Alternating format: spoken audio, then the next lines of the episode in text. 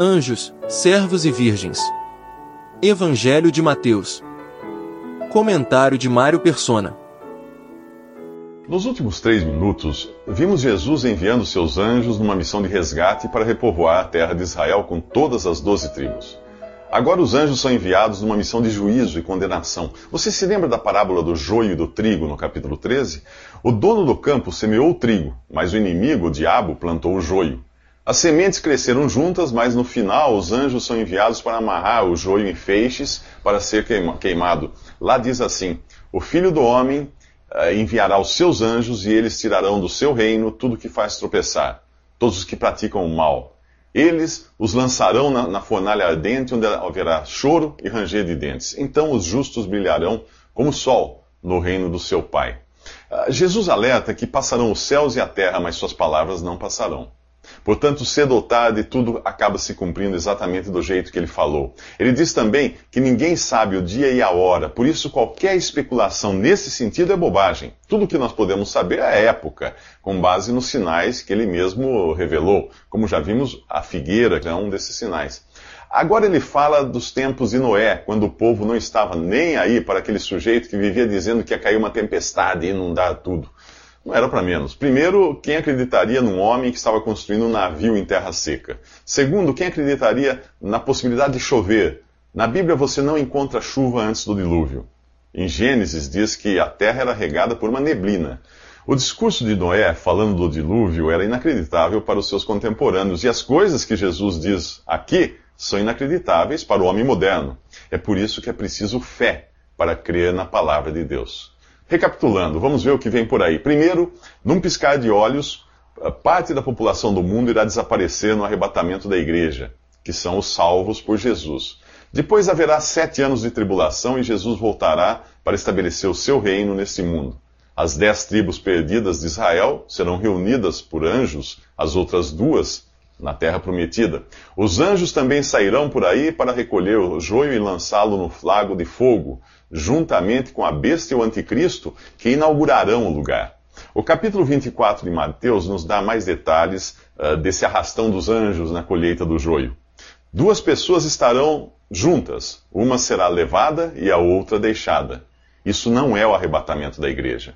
No arrebatamento da igreja é o próprio Senhor, e não os anjos, quem recolhe os crentes. Além disso, a comparação aqui é com o dilúvio, quando os incrédulos foram levados pelas águas do juízo de Deus, enquanto Noé e sua família estavam a salvo na arca. Portanto, Jesus está falando dos incrédulos que são levados pelos anjos para o lago de fogo, e não para o céu. Nos próximos três minutos conheceremos dois servos, um fiel, outro não. Jesus termina o capítulo 24 de Mateus exortando seus discípulos a vigiarem, para não serem pegos de surpresa pela sua vinda. Embora a exortação seja primeiramente aplicada a Israel, ela também serve para aqueles que creram em Jesus em qualquer época. Vigiar é manter-se sempre acordado e preparado, ciente de que algo está para acontecer. Aqueles que em todas as épocas receberam a responsabilidade de zelar pelas coisas de Deus, não podem viver de qualquer maneira e sem qualquer expectativa da volta do seu Senhor. Israel já teve a chance de mostrar que, uh, que não estava esperando por seu Messias quando ele veio para o que era seu e os seus não o receberam. Agora é a vez da cristandade mostrar a sua indiferença para com a volta do Senhor a qualquer momento. Começando no capítulo 24 e continuando no capítulo 25, Jesus conta três parábolas: a dos dois servos, das dez virgens e dos diferentes talentos Basicamente, elas nos falam da necessidade de sermos fiéis, vigilantes e produtivos durante a ausência do Senhor. Lembre-se de que fidelidade, vigilância e trabalho são coisas que acompanham a salvação e não meios para se chegar a ela. A salvação é recebida exclusivamente por graça e não por nossos esforços. É, ela é somente o sangue de Jesus derramado na cruz que pode purificar os nossos pecados. O foco das três parábolas está na atitude daqueles que professam fé em Jesus durante a sua ausência. Nelas, Jesus é representado, respectivamente, pelo Senhor dos servos, pelo noivo e pelo homem que viaja e deixa recursos para seus servos multiplicarem. Nas três você encontra aqueles que são fiéis e aqueles que apenas professam uma fidelidade que na realidade não existe. O servo fiel da primeira parábola vive na expectativa da volta do seu Senhor a qualquer momento. Sua expectativa é premiada no versículo 46, onde ele é chamado de bem-aventurado ou feliz. Assim será no arrebatamento da igreja. O servo infiel, por sua vez, não tem qualquer senso de responsabilidade, pois acredita que o seu Senhor irá demorar. Ele se sente melhor na sua ausência do que na sua presença.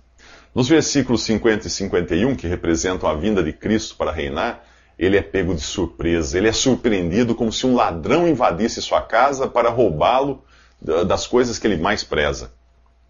Como você se sente em relação a Jesus? Prefere acreditar que, é, que o melhor mesmo é que ele demore para você aproveitar a vida? Se ele voltar agora, isso vai estragar seus planos? Afinal, você tinha tantos planos, tantas coisas ainda que queria realizar para Deus? É, eu sei. Se você considera a volta de Jesus um estorvo, é melhor checar essa sua fé. Nessa parábola, o servo que não espera por seu senhor é chamado de hipócrita e condenado no final. Sua fidelidade não era real. Nos próximos três minutos encontraremos dez virgens e suas lâmpadas. Enquanto a primeira parte do capítulo 24 de Mateus trata da vinda do Messias e rei para Israel, no final da grande tribulação, o capítulo 25 fala da sua vinda em relação aos que professam crer nele, tanto falsos como verdadeiros. Se você se lembra de tudo que vimos sobre o reino dos céus, uh, verá que esta parábola também começa se referindo ao reino de um rei que está ausente. As dez virgens não representam a igreja no singular, como a noiva, uh, porque isso só seria revelado mais tarde ao apóstolo Paulo. Não representam tampouco um casamento poligâmico, a noiva única e perfeita, formada apenas por aqueles que são genuínos não aparece aqui como tal. As dez virgens representam o testemunho individual daqueles que professam crer em Jesus. Todas elas têm uma lamparina, dessas que funcionam com óleo ou azeite, né? com paviozinho. Ah, na Bíblia, a candeia ou lamparina aparece como símbolo de testemunho. Você se lembra do capítulo 5, quando Jesus chamou os discípulos de luz do mundo?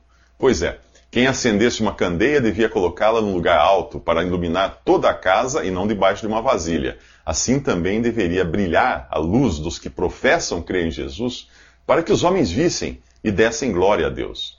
Mas das dez virgens, cinco são insensatas e não têm azeite, e cinco são prudentes e suas lâmpadas estão abastecidas. Na Bíblia, o azeite aparece como figura do Espírito Santo, portanto, temos, temos aqui uma mistura de pessoas com e sem o combustível de um testemunho real. Apesar disso, todas caem no sono da indiferença, tanto as prudentes como as insensatas. Elas ambas sabiam da vinda do noivo, mas perderam a expectativa disso ocorrer a qualquer momento. Acaso não foi o que aconteceu com a cristandade como um todo? Não sei se você sabe, mas nesses dois mil anos de história, nem sempre os cristãos esperaram pela vinda de Jesus. A grande maioria sempre acreditou que se encontrar com Jesus significava morrer. E se você chegasse para alguém, para alguém assim, e dissesse que Jesus poderia vir naquele exato momento, é bem provável que viria uma expressão de horror na cara da pessoa.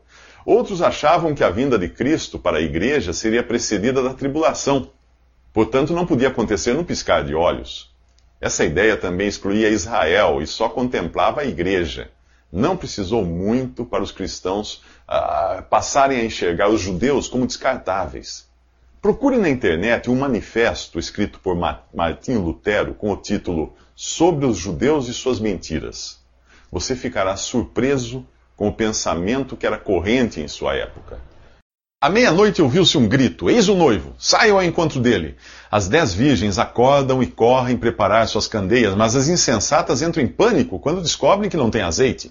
Elas pedem um pouco emprestado das virgens prudentes, mas o problema é que o azeite do Espírito Santo não é algo que se empreste. Ou você tem ou não tem.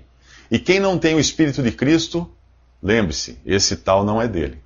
As virgens prudentes são pessoas realmente salvas pela fé em Jesus. As outras apenas professam uma religião. A salvação é individual, não é hereditária e não passa de uma pessoa para outra. As virgens insensatas saem então em busca do azeite, mas agora é tarde. O noivo chega, as virgens preparadas entram com ele para a festa e a porta é fechada. De nada adianta as insensatas clamarem diante da porta: Senhor, Senhor, abre para nós. O noivo responde que não as conhece. Todas as cinco ocorrências da expressão Senhor, Senhor, que você encontra na Bíblia, são de pessoas que não creem em Jesus e nem o esperam. Os primeiros cristãos esperavam Jesus com grande expectativa.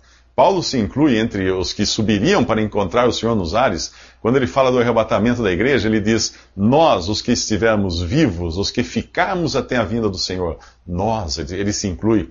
Ele vivia na expectativa de um encontro iminente. Infelizmente, isso se perdeu ao longo dos séculos. Os cristãos passaram a esperar pela morte ou pela tribulação que precede a vinda de Cristo como rei para reinar sobre Israel, perdendo assim de vista a iminência do encontro encontro com aquele que prometeu: Vou preparar lugar para vocês. Aquele que prometeu: Voltarei e levarei vocês para estarem onde eu estiver. Mesmo assim, há indícios ao longo da história de, de, que alguns ainda mantiveram viva essa esperança, embora de maneira bastante esparsa. Todavia, foi apenas no século XIX que o grito, que a expectativa da vinda do noivo, da vinda iminente de Jesus para arrebatar sua igreja, voltou a fazer parte integral da vida cristã. E o resultado? O resultado foi um século de evangelismo e missões sem precedente na história. De repente, o azeite podia ser encontrado em, em cada esquina do mundo. Quando você vive na expectativa de Jesus voltar num piscar de olhos, percebe que não há tempo a perder. No original, o, o texto não diz aí vem o noivo.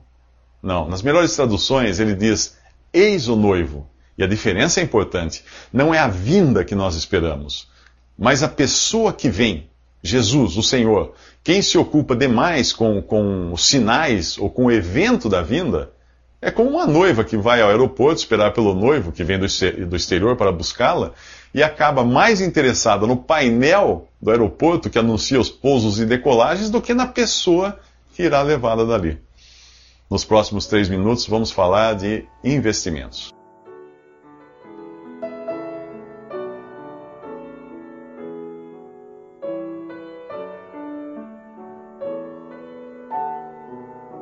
Visite respondi.com.br. Visite também 3minutos.net.